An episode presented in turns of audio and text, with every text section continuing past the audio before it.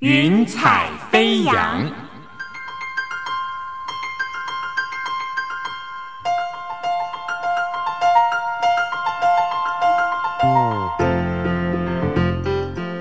让每一朵云彩的生命牵引着你心灵的飞扬。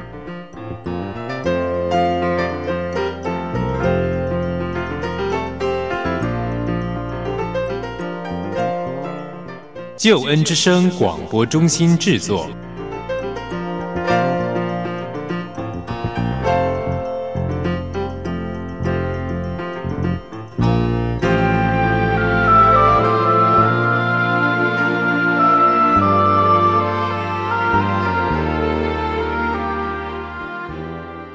我是英如，问候你平安喜乐，欢迎你收听《云彩飞扬》，这是由台湾救恩之声广播中心为你制作的生命故事集，要和你分享每一朵如云彩般的生命故事，让我们听听别人的故事，想想自己的生命。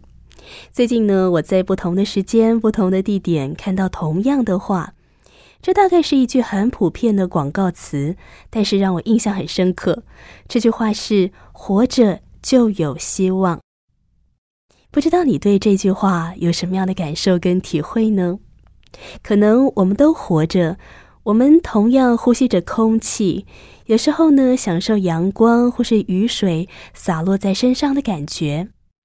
有的人可以活得自由自在，可是有的人呢？可能是活在黑暗的角落里，孤独的活着。因我想到的是一些吸毒的人，或是被酒精捆绑的人，或是在监狱当中不得自由的人。在这样的光景里面，即使活着，希望从哪里来呢？今天，英如特别为你邀请的来宾是杜颂平，他成长在牧师的家庭。照理来说，应当是活得很平安、很喜乐、很幸福的。可是呢，因着他心中的叛逆，他打架闹事，他进到帮派里面斗殴，然后吸毒，一步一步的让自己走上绝路。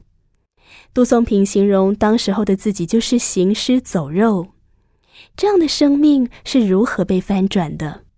杜松平虽然活着，可是他的希望从哪里来呢？现在就让我们一起来听听杜松平的生命故事。我愿他的生命故事能够点亮你我的生命，让我们得着希望。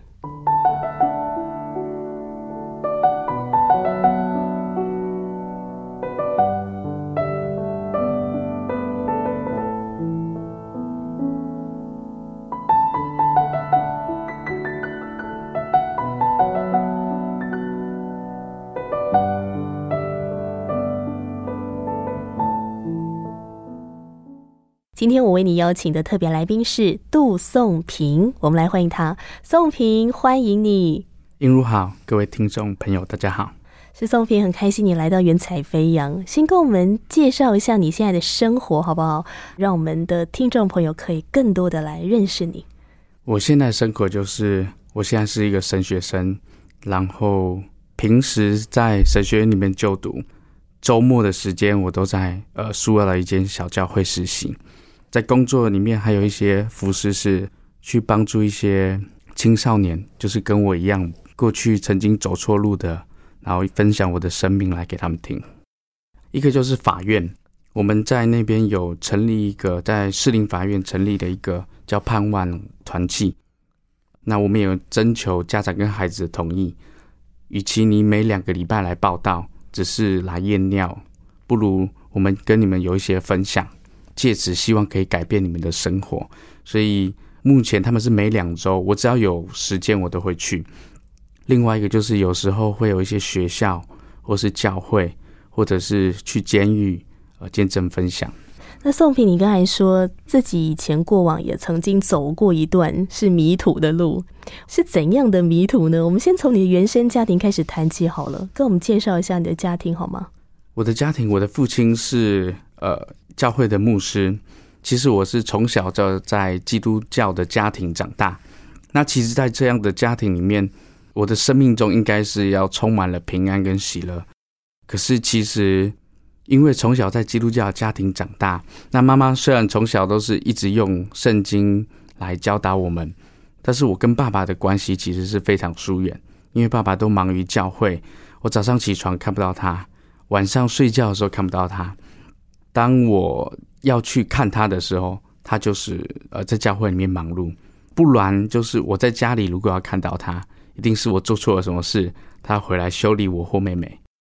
那直到我到呃上了国小，那我们家庭其实是比一般家庭在呃经济状况再不好一点点。那我跟我妹妹又差两岁，所以其实，在进学校以后，学校常常有时候要收一些钱，我跟妹妹同时要缴钱的时候，我们家可能不一定会马上有办法把两个人的钱都缴出来，可能这个月缴我的，或下个月缴妹妹的这样。所以其实我的老师。对我不是很友善，班上像有一些钱不见了，谁的东西不见了，他第一件事就是把我叫出来，甚至会把我的书包啊倒在讲桌上要搜身啊，然后如果找不到，还是要我去走廊上罚站，一站就是一整天。这样的日子我一直过到国小五年级的时候，我才慢慢知道说啊，这个老师是要欺负我。就是好像是有点看不起我，就因为我家里没有钱。有些同学对我们没有那么友善的时候，其实我就不喜欢上学，想尽办法就是不想去学校。但是又必须去学校的时候，我就去学校发呆，不然就是趴在桌子上睡觉。你那个时候面对学校那样的一个情况，你回家跟你的父母分享过这件事吗？其实我跟我的爸爸跟妈妈。分享过，其实妈妈是一直用关心跟陪伴的方式，那爸爸会觉得我们应该要必须自己去面对这样子的问题。如果我没有做错，为什么老师要责骂我，要处罚我们？所以我会觉得好像我必须要自己去解决这样的问题。其实心里是愤怒的，所以那时候其实我是常常会呃做很多我觉得是引起别人注意的事情。譬如说，我会打球打到很晚才回家，或者是呃上课的时候我都不带课本，作业不写，然后有时候会跟同学打架等等的事情，表达我其实是不高兴，我对老师的不高兴，我对家里的不高兴。那上了国中之后呢？国中跟班上同学的情况，还有你的求学生涯是怎么样的？因为我国小五六年级开始就不爱念书了。就不碰书，而且也讨厌老师，所以到国中以后，我就觉得，因为我体育方面还不错，我就希望呃，我可以走运动方面，所以那个时候又有进球队，我们会花很多的时间在练习，然后也会有一些出去比赛啊等等。当我们在练习的时候，其实就会引起学校的一些人的注意，那当然也有女孩子的注意，那也有那些不是很好的学生的注意，他们会觉得。哇！你们怎么可以在学校这么风光？所以呢，那些坏同学就来，呃，开始找我的麻烦。他起先是把我叫到顶楼，跟我要保护费。但其实我一直从来都没有任何的零用钱，我就会不知道该怎么样去把这笔钱凑出来。那从小又被教导说不能去跟别人借钱，所以我会不知道把这笔钱怎么样的凑出来。那当时间一到，我缴不出来的时候，换来的就是一顿打。当我被呃揍得很惨的时候，回到班上，呃，班上的同学其实有的很多人知道这样的事情，但也不知道怎么样帮助我处理。那我回到家告诉爸爸妈妈，我还记得我妈妈就是一直哭，也不知道怎么样帮助我解决这样的问题，只告诉我说你要找老师。那我的爸爸呢，觉得。为什么这些人不会去找别人的麻烦，会来找你的麻烦？一定是你的生命中有什么问题，或是你去挑衅别人。我去找老师呢，老师跟学校的主任等等，他们都说这些孩子在我们学校本来就是这样。我们记他多少过，他也不会怎么样，他也是可以顺利毕业。所以，与其麻烦，不如你自己解决。所以，国中三年，我在这样子的。起起伏伏里面，我这样撑了我呃，实际的时间有多长我不记得，但是一个非常长的时间，常常鼻青脸肿的回家，全身脏兮兮的被揍啊。其实不止身体受了伤，心里也受了伤，会觉得很无助。那直到有一天，有一群人来找我，他们就告诉我说，如果我跟他们在一起，我过去所发生的这些事情就不再会发生。譬如我被要钱，譬如我被揍，甚至我可以把我过去所受的所有的痛苦都要回来。我记得我当下没有超过三秒钟，我就回答：我愿意跟你们在一起。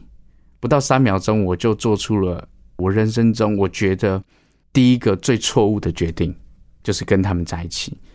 跟他们在一起以后，后来就是整天翘课，然后也学会抽烟、打架，有时候喝酒、出去飙车，然后也把我过去跟我要钱的那些人一一的打回来，把钱都要回来。其实我没有想过未来的事情，我当下只有一个感受是，我必须解决我当前的困难。我也不会想说加入他们会有什么后果，我只想要得到一个保护。我们不是帮派，可是我们就是一群比较爱玩的人凑在一起，用一些暴力来保护自己。是。那当你在那样一个处境当中的时候，父母有察觉你的改变吗？最先发觉的是妈妈，发现我开始晚回家，开始回家身上有烟味。甚至呃，有时候在我身上也会找到打火机，就是帮我洗制服啊，或者什么，会发现打火机或烟蒂等等。妈妈就会开始问，但其实我都会一直的否认，用各样的理由解释，然后告诉妈妈我没有做这些事情。其实妈妈一直选择相信，但其实还是呃，有时候真的严重到被学校叫去啊等等，这事情没有办法的时候。妈妈才知道说：“哎，原来我的孩子已经越来越偏差了。”那之后呢？之后好像又加入更大的组织了，是不是？其实国中三年跟我同学是我个人认为我们相处的情况算是好的。那到了上高中，我们那一群人里面很多人都说我们一起去读同一所的学校。进去这间学校的原因是因为他们认为，他们听说这间学校里面的女生比例很高。所以，我们这些男生进去应该会很幸福，会找到很多的女孩子。那进去以后呢？因为女生多的学校，那男生是占少数的时候，我们常常会为了一些女孩子的问题起冲突。女生多的学校呢，其实他们认识的男性朋友更广，所以当他们找来的朋友呢，再加我们这些，呃，如果要追求某一个女生，那刚好又看到同一个女生的时候。其实我们就是很多自己的找一堆自己的朋友，然后为了争夺这个女生，然后起了很多的冲突。后来我的朋友就找了他的帮派的朋友，然后帮派的朋友他又找他大哥来帮我们解决了这件事情。因为那一次严重到我们校门口全部都是穿着黑衣的成年人，然后意思就是我们可能会没有办法活过明天这样。当时那个大哥帮我们解决以后，他后来就告诉我们。呃，你们这些人欠我一个人情，欠钱是很好还的，但是当你欠人家一个情的时候，当他开口，你就不得说不。那时候他们就找我们去西门町，告诉我们在哪里有一台呃有两台的箱型车，上车以后就会有人告诉你们要做什么事，然后我们十几个人就上车，一上车就有人发刀子，有发西瓜刀，有发开山刀。当我们拿了刀子以后，其实我们。我们那时候都是应届的高医生，不知道拿刀做什么。他们就说到了一个地方，你们下车以后，你们看就到那间店里面，看到人就砍。我记得那时候从西门町开车开到三重，但那一段路上，我们彼此都没有人任何人交谈，因为那不是跟杀鸡一样的简单，那是要拿刀去杀人。可是为了面子，我们就想，好吧，或许就豁出去了吧。那因为我们知道说去到那里的那一些人也都是帮派的人，所以其实，在我的脑袋里面，我第一个反应是，就跟以前欺负我的人一样，我只是要去报仇而已。我自己洗脑自己说，呃，我们去就要做这样事。所以当时到了那个地方以后，其实我们有十几个高中生，可是下车只有四个，那其他人不敢下车。那我们下车以后，呃。进去以后就砍，因为很来去的很冲突，很时间很赶，所以里面的人根本来不及反击。我还记得我们就是进去砍啊，然后其实我们根本就没有砍过人，所以我还记得当我在砍一个人的时候，还卡在他的身体面，我旁边的人还赶快来把刀子拉出来，然后当我们砍到很多的时候，我们就往回跑，然后上了车就跑。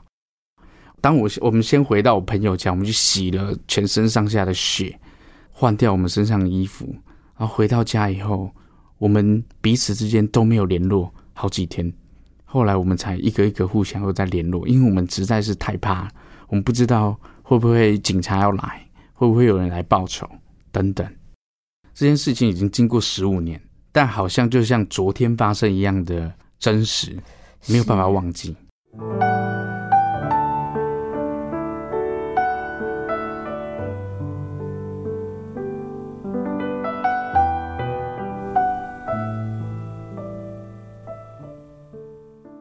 其实我觉得我当时好像有多重人格。我回到家，我可以恢复到一个跟他们相处很自然的一个人。我当时也会去上教会，但是上教会我就会觉得我自己是装的很乖。当出了教会门，第一件事就是把香烟点起来，然后骑着我的改装摩托车离开。所以在帮派里面是一种人，在家里是一种人，教会是一种人。所以我会觉得我在哪里，我好像就可以立刻戴上一个面具，我是这样的人。是，那你当时会不会觉得很痛苦啊？其实也很希望能够好好的做一个人，好好的做自己。当然会很希望自己能够成为一个正常的人，但我知道，当我踏错第一步的时候，当我想要再回头，不可能了。我不可能脱离我这些所谓的帮派的人，我不可能说走就走。那如果我说我要走，我不知道后果会是什么。是，其实从小因为你在教会长大，爸爸是牧师，妈妈是师母，你在婴儿的时候呢，你就受了婴儿洗，之后呢，你又受了坚信礼。坚信礼的意思就是指说受洗成为基督徒了。是在你什么时候发生这件事情的？我记得是在十五岁，那是复活节的时候受洗。因为当时我是在教会青少年团契里面，我是年纪最大的。当时的辅导就告诉我说，今年复活节要受洗，从下个礼拜开始，呃，我就要帮你上受洗的课程。他没有询问我要还不要，呃，他只说如果你不洗，这些弟弟妹妹们要怎么洗？所以我就迷迷糊糊的洗了。可是我却在受洗完以后，我就开始离开家，开始人生越来越走黑暗。是发生了什么事，以至于你离开家呢？你那个时候才高中哎。其实那个时候，因为常常在学校里面，就是跟学校有很多冲突，或者是常常要进出，因为一些事情进出警察局。所以在一次跟爸爸的冲突之间，爸爸就告诉我：如果你这么有本事，你就出去过你自己想过的生活。我还记得当时我要回房，要去拿衣服，要去拿我的钱。或者是手机等等，我的爸爸告诉我说，里面所有的东西都是用我的钱买的。你要走，你就自己走。我记得我当时就穿着裕达校服，就离开了家。我就跑到呃裕达附近的一个公园，因为那个是我们最常出入的地方。我知道我白天可以去撞球场，我就去了公园，然后在那里住了三个月。我还是会去学校，我会跟同学借学校的衣服还是什么。但我去学校的时间变得很不正常，就是偶尔去，然后或者是早上去，中午就出来。谈谈你住在公园里面三个月的生活好吗？你的饮食啊、洗澡啊这些生活上面的事情，你怎么解决呢？当时在我说我住的那个公园里面呢，它那个旁边就是一间叫二十一世纪撞球场。这就是我们我们这一群人最常出入的撞球场。那因为里面的人我们很熟，所以呢，我那个时候又有时候去帮他们收球啊什么。然后我有时候跟他们讲，我晚上比较没有人，我可以在你的洗手间里面洗澡嘛。我就是用里面的冷水洗澡。然后吃东西，就是有时候跟朋友这边借一点，那边借一点，可能一天就吃一个面包或两个面包，解决了一天的饭食。然后住的话呢？撞球场到十二点以后，他就不能有未成年人在里面，所以他就会请我离开，我就会出去，然后到公园的溜滑梯底下，我那时候就找了纸板，然后就在里面睡，我就这样撑了三个月，我也我觉得我也拉不下脸告诉朋友我被赶出去。是那时候是十五岁的时候，那时候有没有想说我要去寻求什么样的帮助？有没有想说，呃，或许来跟上帝祷告之类的？你觉得信仰在这个时候对你有什么影响吗？其实那个时候，我觉得我有一点转身背对上帝，我好像知道我自己已经踏入了另一个不属于我原本信仰里面的生活了。我想躲到这个黑暗里面，我不想面对它。我想做什么就做什么，我用我自己的双手，用我自己的能力，用我想过的方式来过我自己想要的生活。我只知道当时，呃，妈妈每一天都在路上，她骑着摩托车到处找我，然后有时候把我找到，把我带回家。但因为妈妈是有小麻痹，所以其实她行动不是很方便。而我家又住在十二楼，当她在楼下停车的时候呢，我就上去了，我会在窗边看她。进到一楼以后，我就从呃安全梯跑下去，所以其实我被妈妈找回，我也不会回家。那时候妈妈身旁的一些教会的弟兄或姐妹知道的时候，也有一些人也出来，有时候约我出来，或者是找到我，然后希望把我劝回家。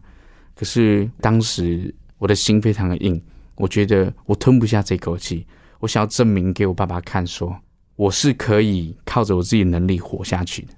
回到家是很多年后了。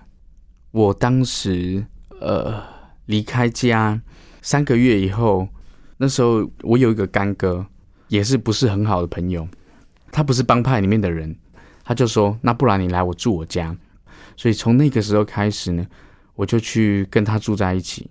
他那时候就跟我说：“那与其这样，你都没有钱赚，不如我们就开始去卖盗版光碟。”做盗版光碟的时候，我都有一种就是可以把死的讲成活的。原本这个片子就是非常不清楚，但是我却可以把它说成就像百事达 DVD 一样的清楚，然后也不会有任何问题。然后有问题也一定可能是你家里机体有问题。所以我用了口才，我也聚了不少的客源。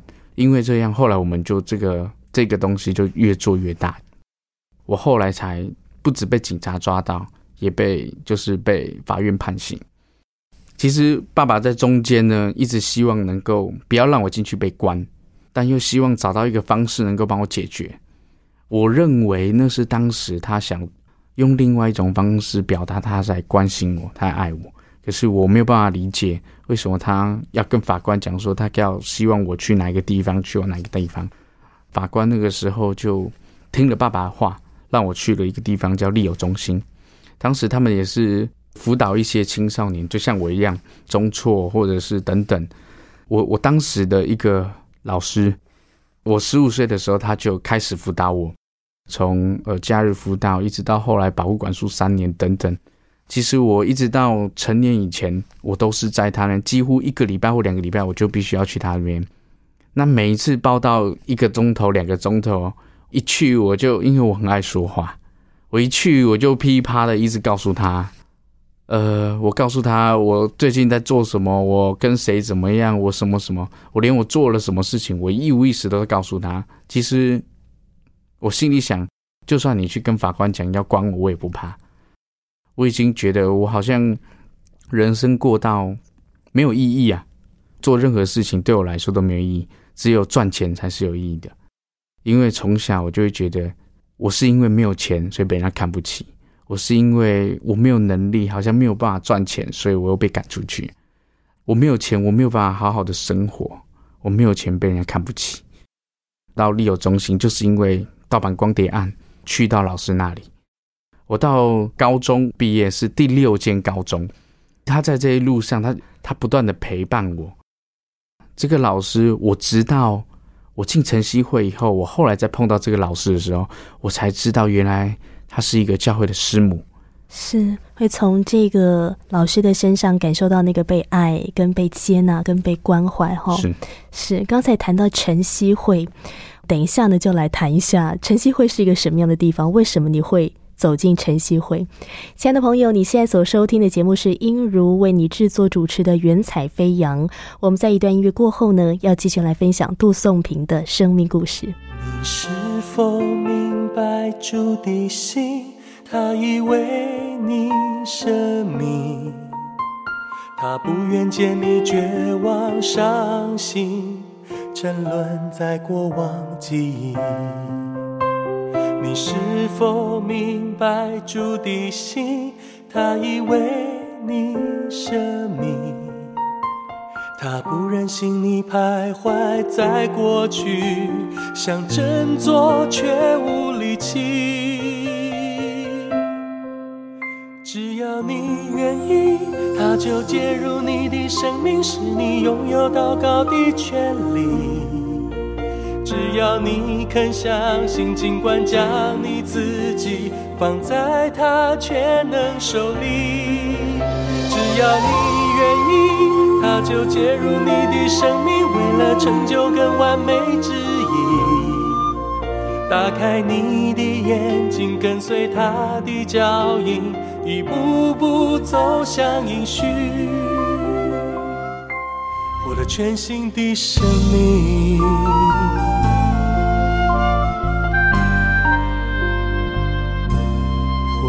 全新的生命。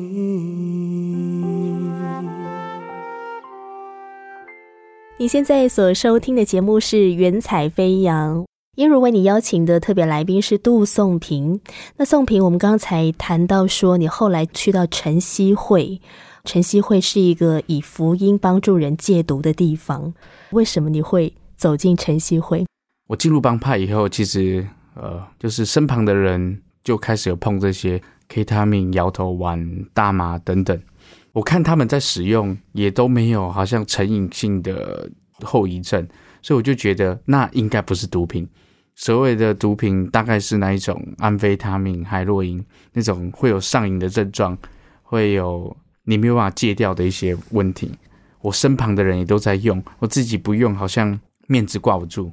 其实就是跟他们有时候去舞厅啊，有时候去哪里玩的时候，我们就会拿出来使用。你可不可以稍微跟我们介绍一下摇头丸 K 他命跟这个大麻之间的差别是什么呢？大麻跟摇头丸大概属于比较同一类型的东西，就是可能属于比较迷幻的东西，就是会让你进入到另外一个世界里面，很兴奋这样吗？对，像有点类似兴奋剂这样。但是在这一段过程里面，你做什么你不太知道。那 K 他命比较属于中枢神经抑制剂，它就属于一种让你呈现在一种茫茫然里面，这中间你不会有任何的像摇头丸这样会跳舞啊，会干嘛？你就可能会静静的坐在那边，然后可能是看着电脑荧幕，你就进入到电脑的世界里面，就是一种发呆的状态吗？呃，如果旁人看来是完全呆滞的状态。我当时使用，后来比较。呃，越来越比较多使用就是 K 他命，K 他命会让我觉得好像我所有的压力重担在那个时候都没有了。我好像躺在一个草地上面，然后有时候好像躺在一个沙滩上面，就是你会在一个很平静的地方，你会觉得那里没有没有任何的压力，没有任何人会来烦你。使用过后回到现实生活以后，从天堂掉入地狱吗？对。在毒品过后所带来的东西是无限的空虚。哇，原来我的生命是这么的空虚寂寞。当时我觉得我心理上面已经是上瘾了，不断的想要去使用这东西。当时那个空虚的心，我不想要让它一下又冲出来，所以我就会一直要用这个东西来压住它。所以后来才会去到晨曦会去那里把这个毒瘾给戒除掉。我知道是你的父母带你去晨曦会的，是他们怎么发现你在吸食 K 他命呢？被我爸妈发现，其实是有蛮长一段的过程，那也是很多年的时间。我爸爸其实中间希望我提前去当兵，所以他在我十八岁以前呢，他就帮我办了申请提前入伍。就是当我到十八岁以后，我记得我没有多久就去当兵了，但是我那时候体检呢。因为身体脊椎侧弯的关系很严重，那我有一个病叫做僵直性脊椎炎，我只要去当两个礼拜的补充兵，但是在那个两个礼拜里面，我一直在想，我过去的生活到底在做什么？我好像一直不知道我生命的目标到底在哪里。我好像每一天除了吸毒，除了在外面打打杀杀，呃，做很多不好的事情以外，我好像人生一点意义都没有。在那两个礼拜里面，中间我都有跟家人通电话，就跟妈妈通电话。我记得我在最后一次，我就告诉他，我退伍的时候我想回家。退伍的当天，呃，我们就坐游览车回到台，从嘉义回到台北。然后到台北以后，我第一件事，我先在我家附近去找工作。我回去以后，我记得我找的第一个地方就是麦当劳。我没想到一去应征，他就告诉我说：“啊，你刚退伍，我刚好缺一个开店班的。”那我就说没问题啊，我每天早上五点就被叫起来了。开电班对我来说是没有问题的，而且我很勤快。那在麦当劳工作以后，其实我白天跟这些妈妈们一起上班的时候很累，我不知道怎么跟他们聊天。他们聊的都是他们的孩子哪里买菜，我实在不知道怎么跟他们聊天。那下午或晚上比较多的是年轻人来，他们聊一些流行的事情或是学校的事情的时候，我又完全插不上话了，因为我在帮派这种黑社会里面生活，应该讲说跟正常人不一样，所以我所谈的话题一定跟他们不一样。那现在社会上流行的事情我也都不知道，我就变得很少话，但是我就努力在工作里面。当一段时间以后，我又回到夜校，想要重新读的时候，当时有一些应届的小一些男生，我知道他们就是一个可能小小的帮派，带头是一个又高又壮的人，他们就在课堂上面，他们就吸食 K 他命，直接在课堂上面吸食。那老师在场吗？啊，当然在场。他只有两件事：不断的说话跟不断的写黑板，所以他不会看台下做任何事情。我们付了钱，只要撑到毕业。呃，我们就有那张文凭，那考试零分也都没有关系，所以你在课堂上听音乐、玩手机呀等等都没有关系，睡觉也都可以。所以当时他们在吸的时候，我记得我一次、两次、三次的拒绝，但其实当时他们有，呃，其中有人就发现我纹身，那他们就觉得纹身我又不是小小片，那我有吃半甲，就是从胸口一直到手臂，那后来他们就觉得啊，我一定。可能也跟他们一样爱玩。后来我们在闲谈之中，其实我跟这种人很快就聊起来，因为相同的世界，是不是？是我们的频率是一样的，所以我们就聊在一起。他们就问我说：“啊，你有没有用过这个？要不一起用啊？没有关系，可以免费给你用。”起先我大概拒绝了几次，但是后来我告诉我自己，我真的每天过得好无聊，我不知道我自己要过什么。或许这一口吸下去。我可以像以前一样忘掉过去的这些压力，我又可以重新开始。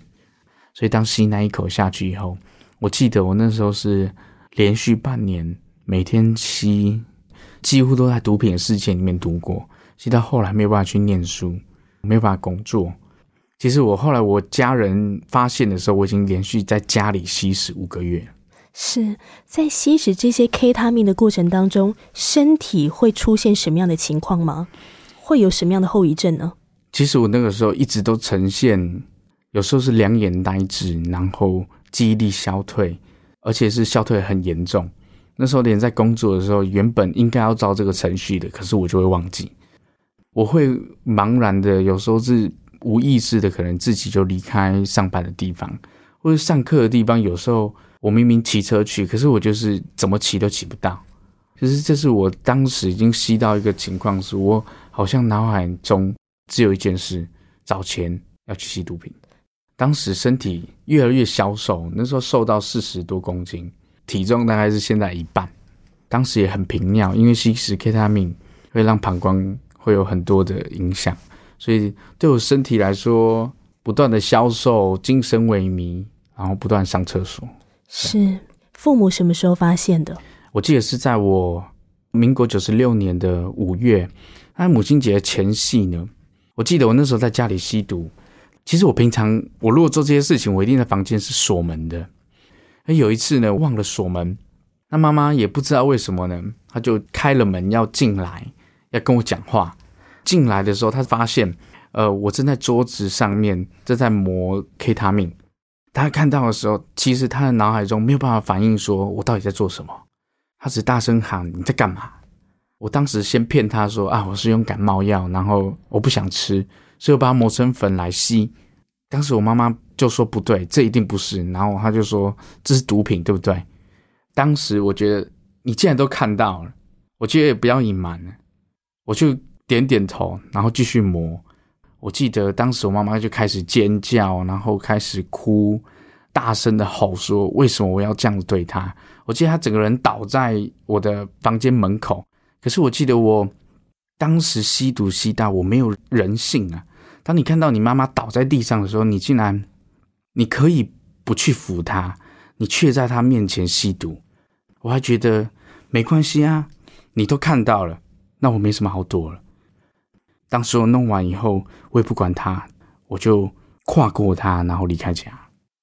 我记得我妈妈在当时，她告诉我说：“没想到这就是你送我母亲节的礼物。”当时我真的是吸毒吸到，我觉得那半年应该讲说吸到非常严重。严重情形是我被我爸妈锁在家里，我妈妈每天守在我旁边，为的就是不要让我出去。妈妈还是难免还是必须要出去。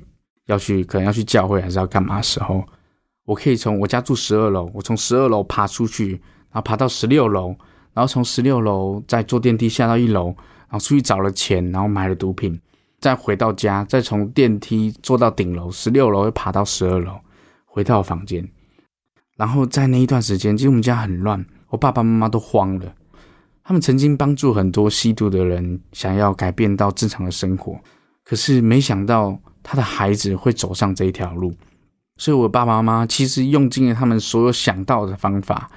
我爸爸有找他的朋友来跟我说，就是现身说法啊等等，但对我来说一点意义都没有。最后他们找到了晨曦会。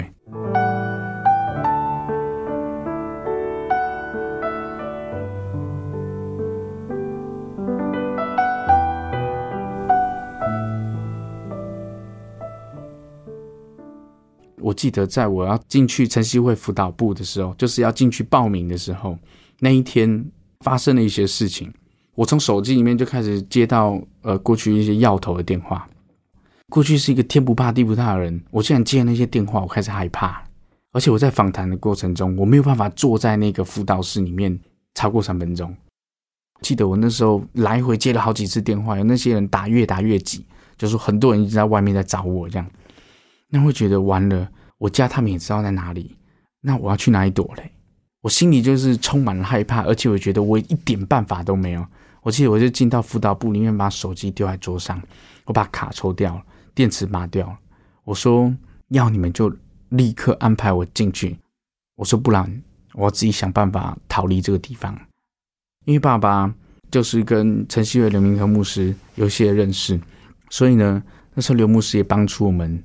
就去到晨曦会的虎口村，我就是因为这样子进去的。那我们来谈一下哦，在晨曦会当中的生活。晨曦会是以福音来帮助人来戒毒。那谈到福音，就会讲到圣经。那其实对于圣经，我想，因为你从小在教会里面长大，然后妈妈也会带你们要读圣经、要祷告，所以你去到晨曦会，你觉得有什么差别，或是带给你什么样新的影响吗？我在晨曦会里面一共待了五年多，快六年。因为是以福音来帮助人，我从小要在这个环境中长大的时候，对我来说我会觉得没有意义。所以我可以装样子，就像过去一样多重人格。我可以在里面做个乖宝宝，照表操课，每天很早起来一起读经、祷告、唱诗歌，然后有的牧师会进来分享圣经，然后我们会一起工作，但是工作是简单的，可能做一些呃。农务啊，或者是打扫我们整个村里面的环境，或者是有人去负责煮饭等等。整天下来，其实我们有三次的读经祷告，就是灵修，然后也有呃三次的课程，有两次的工作，所以其实我们的生活是蛮充实的。然后很早，大概九点十点就会叫我们睡觉，所以生活是非常非常规律。我这样过了一年以后。呃，因为当时我就开始有接一些村里的服饰，就是去帮忙采买。啊，采买我们就必须要保管一些钱。我们去采买的时候，采买弟兄一个礼拜，我们每一个人每个礼拜都有五百块的零用钱，就是自己家里面汇来的三千块，然后可是我们有每个礼拜只能用五百块的零用钱买一些生活用品或者是零食等等。那我那时候被派做采买的，我跟另外一个弟兄呢，我们两个就出去采买。其实采买一段时间呢，有一次他就说：“哎，反正我们在外面也没有人会发现，我们就在外面抽烟。”我就说：“你你抽好了，我不要一起做，我不在车上等你好了。”然后他就抽。其实这样几次以后，其实我心里就会痒痒的，我就觉得啊，反正外面也没有人会看到，我们出去忙一忙弄完以后，我回去也没有味道啦。几次以后，我就开始又跟他一起抽。他说我们这样抽，只有礼拜六一次抽，就觉得很不过瘾啊。然后后来就把烟带回去。我记得我们那时候带回去以后，慢慢的很多人就会发现，我跟他都会一直往后面没有人的地方去，躲在外面抽烟。有人发现的时候，我们见到一个就告诉他要不要一起来。所以那时候大概我记得我们那时候一半的人都有抽烟。那因为那香烟有一次就被我们的村主任在后面的窗户发现，早上读经祷告就是灵修的时候，他就拿到桌上给大家看，他就说是谁做的。我们不可能有人承认说这是我抽的啊什么的。刘牧师过了一个礼拜后，他回到台湾，他就从机场那时候晚上，他坐从机场回来，他就直接他不是往台北走，他就往湖口走，他就到我们村家。他一进来呢，就开始跟我们分享他呃出国去的服饰的行程内容，然后分享了一些信息，就是一些圣经里面的话，勉励我们。然后接下来他就叫了两个人，那两个人就是我跟那个弟兄，就把我们叫到后面跟我们聊天。他是在跟我们分享他这次出去的服饰呢，他遇到了一些问题。还有他在服侍的过程里面，他经历到上帝给他了什么帮助？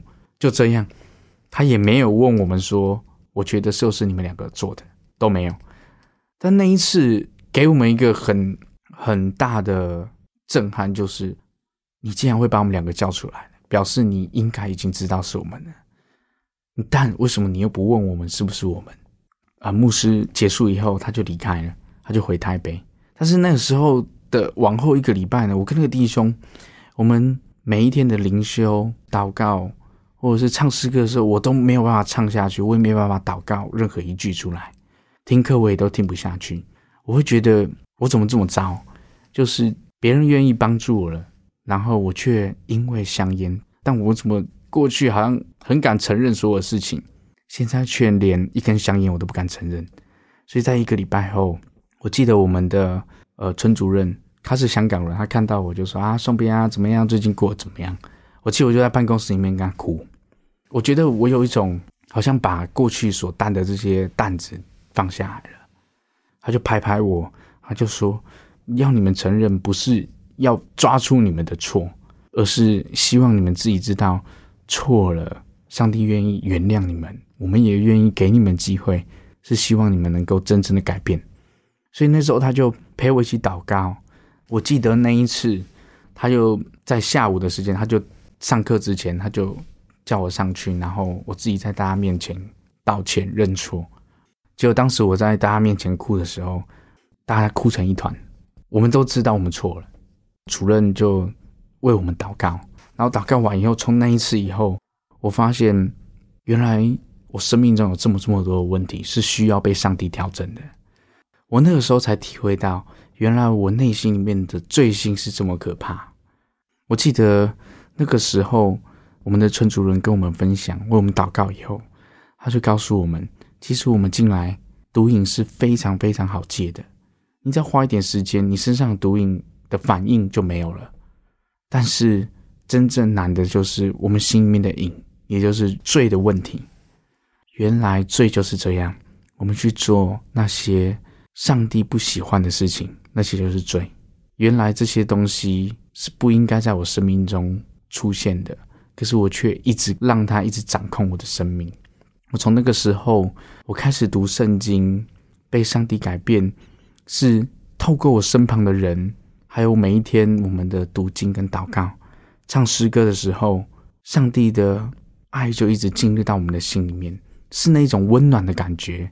还有一种平静的感觉。我过去好像想要用毒品让我的思想是平静的，可是没想到我却可以真实的在唱诗歌里面，可以唱歌唱到泪流满面。你不知道什么原因，你不知道为什么你陪伴一个来戒毒的弟兄在新人房的时候，你愿意帮他，他吐的时候你帮他清，他难过的时候你陪伴他，你陪他祷告。原来这就是上帝给我们一个特别的爱，是让我们可以把他的爱用我们的生命来发挥出来。所以后来我觉得我生命开始慢慢的成长。那时候其实已经要待第二年了，然后那时候就开始祷告，问上帝：我下一步到底要做什么？要让我回去工作吗？还是你要让我做什么？你可不可以告诉我？上帝就开始带领我。我记得那个时候，我在不同的场合去别的教会，然后见证诗歌见证分享完以后，就三个不同的传道人问我同样的话：你有没有想过你要将你的生命献给神？我会觉得哇，我跟你又不认识，为什么你跟我打招呼的方式这么特别？我们都没有说过话，你却第一句话就这样跟我说。这已经三次的证明，上帝问我你要不要跟从我？我就说不够，或许这是巧合。你可不可以再给我一个证明？后来又从三个在不同地方，我听到了三次。其实，在我过去听课或听讲道，我很少听到的这一段经文。但是这一段经文在三次里面出现在哈巴古书三章十七到十九节。他说：“虽然无花果树不发旺，葡萄树不结果，橄榄树也不效力，田地不出粮食，圈中绝了羊，棚内也没有牛。”然而，我要因耶和华欢心，因救我的神喜乐。主耶和华是我的力量，它使我的脚快如母鹿的蹄，又使我稳行在高处。这一段经文，其实我我过去我都没有听过这段经文，却从三个牧者的口中讲出这一段经文。我后来在想，原来我的环境可以像先知哈巴谷一样，可能所有的环境是非常糟糕的。你看，里面讲了无花果树不发旺，葡萄树不结果，橄榄树不效力，田地不出粮食，圈中没有羊，棚内也没有牛。他表示他已经生活到一个绝处了，可是他却因为耶和华欢心，因救他的神喜乐，因为主耶和华是他的力量，还要使我们稳行在高处。那个高处又不是让我们高高在上，而是让我们知道，我不是在做世上的事情。他希望我能够服侍他。成为他的仆人，这是我当时的感受，所以那时候我就降服了。那时候我就去考门徒训练中心，但其实当我去考门徒训练中心的时候，我第一次是没有考上的。呃，我自己觉得我没有预备好，在圣经方面我没有预备好，所以我没有考上。可是当时刘明和牧师打电话来告诉我，他说：“我希望在城西会虎口村能够成立呃青少年的学员，因为你在这边已经待一段时间。”你要不要留下来当实习童工？你可以服侍神，你一方面也在村里面学习，继续的预备，然后等候看上帝要怎么带领你。那如果有机会，你自己考虑你要不要去读夜校，把学历补回来。所以那时候我就留在晨曦会户口村，从那时候开始收一个青少年，到后来收十几二十个，一直到晨曦会户口村搬到台东，我都没有离开。我也在那边把高中一年级跟二年级完成。后来我就离开晨曦会以后，我就去普京静心会住了一年，把高中第三年级完成。但我在高中生活里面过得很快乐，遇到一个很好的老师，他很相信我，也给我很多的责任。虽然我功课不一定是好，可是他看到我很愿意、认真的负责跟帮忙做事等等。所以你再重新去把这个高中的学历完成的时候，是你几岁的时候呢？二十四还是十五岁？恢复到正常的生活，完成了你的高中的学业，你甚至现在开始在读神学院，然后也快要毕业了，然后毕业之后就要做一个传道人了。我想在你身边最开心的应该是你的父母哦。那你后来怎么样跟你的父母重新建立那个关系呢？我想特别是你的爸爸。当我进到晨曦会的时候。妈妈是最常来看我的，但是因为爸爸在服饰上的关系，所以他没有办法那么多时间。但是爸爸一阵子他就会抽一次的时间来看我，知道他愿意从台北下来，他就是在关心我。慢慢的，我跟妈妈的关系其实原本就一直都是朋友、好朋友的关系，但我跟爸爸从那种很紧张的关系，一直到现在，我们可以一起的讨论教会的事工，知道我们至少在很多的事情上面开始有一些了关系，就是我不再是躲避他了。其实我们之前有过在家里面，我们是一起的为我们的家庭。彼此之间的关系，认罪祷告，一起在上帝面前跪着，然后哭着祷告说：“上帝，原来我们都，我不是一个好的孩子，我不是一个孝顺的孩子。可是求主你帮助我，让我在过去里面，虽然我做很多不好的事情，可是你让我重新的可以跟家人能够恢复关系，还有我可以重新能够用主你的爱来活出我真正的生命。”那爸爸，我记得爸爸那时候也是一样。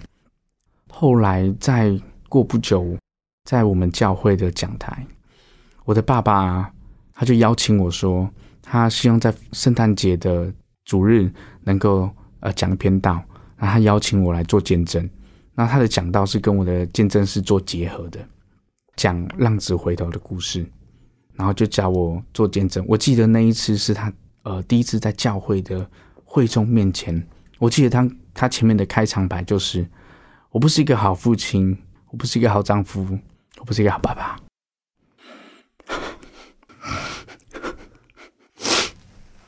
要爸爸在大家面前讲这些话很不容易，但是我知道这是上帝在我们家做了奇妙事。当时我在做见证的时候，台下人很多人都哭了，我也在台上哭了。我不是一个很容易在别人面前表达真实情绪的人，但我相信上帝要在我们家里面不只是做恢复的工作，他也要透过我们家能够帮助更多像我们一样曾经软弱过、失望过、绝望过的家庭。所以从那个时候开始，我们一家，我们不只是服侍一般教会的弟兄姐妹，其实我们也更多的认识。呃，像我这样背景的人，因为很多的爸爸妈妈可能会来问我的妈妈说：“你们那段时间到底怎么走过的？”其实，真的只有走过的人才会知道那一段路有多辛苦。是，我想在今天《云彩飞扬》节目的尾声哦，是不是也可以就着你自己走过来这么漫长的一个信仰经历，你也给收音机旁的一些朋友，给他们鼓励的话，好不好？各位听众朋友，我不知道你是不是正在。低谷之中，我不知道你是不是正在黑暗之中，好像走到没有盼望、没有方向的路，到底该怎么走？现在我找到一条路，也就是那个永远盼望的路，我希望能够介绍给你。这一条就是上帝给我们的应许之路。上帝的爱却对我们每一个人打开双手，他愿意接纳你跟我过去不论任何的事情。只要我们愿意到他面前，他都愿意来帮助我们、更新我们。期待我的生命被上帝改变，也能够改变你。我愿上帝不只是爱我，也能够爱每一位听众朋友。是我想到圣经怎么样告诉我们说，若有人在耶稣基督里，他就是新造的人，旧事已过，都变成新的了。所以现在坐在我面前的宋平呢，就是一个新造的人，有全新的开始，全新的盼望。今天非常感谢宋平你来到云彩飞扬，分享你这么宝贵的生命故事，非常谢谢你，谢谢英罗，谢谢听众朋友。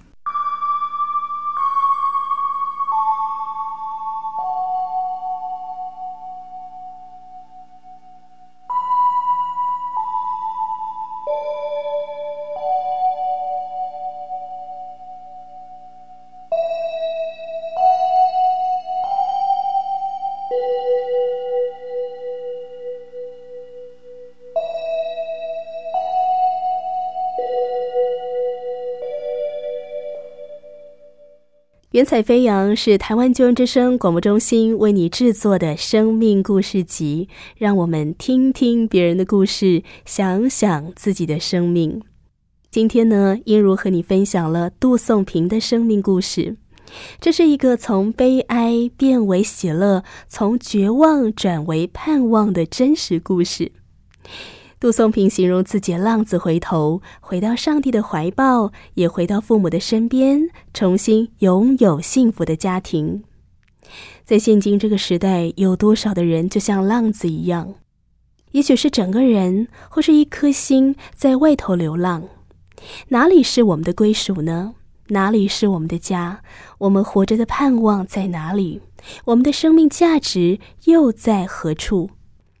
我想到《圣经·彼得前书》第一章二十一节说：“你们也因着他信那叫他死里复活，又给他荣耀的上帝，叫你们的信心和盼望都在于上帝。”当我们接受了这位复活的耶稣基督，愿意接受他赐给我们的新生命时，我们就将得到一个永远不会失落的盼望。叫我们的生命得以被翻转。今天的节目内容呢，我们已经取得了杜颂平的同意，将他的故事纳入云彩飞扬福音见证宣教事工当中。非常欢迎你跟我们索取他的故事 CD。另外，如果你想要更多认识、了解基督信仰，我非常的鼓励你来参加救恩圣经函授课程。我们有圣经老师帮助你一步一步的认识基督信仰。你可以借着函授，或是透过网络来学习。对于想要索取故事 CD，或是想要参加救恩圣经函授课程的朋友，欢迎你跟英如联络。电话请拨零二二七五四。一一四四零二二七五四一一四四，或传真到零二二七五五七八二二零二二七五五七八二二。来信请寄台北邮政四十四支八十号信箱，台北邮政四十四支八十号信箱，请注明“云彩飞扬”节目收，或写给我音如收就可以了。方便上网的朋友，欢迎你使用救恩之声的网站，你可以线上点选收听《云彩飞扬》和其他的好节目。节目最后感谢原始制作有限公司和我新旋律音乐施工所提供的诗歌。一如祝福你，天天经历上帝的恩典和带领，盟主的祝福与保守。我们就下次云彩飞扬空中再相会喽，拜拜。我是空谷的回忆，四处寻找我的心，万片溪水和山林，我心依然无处寻。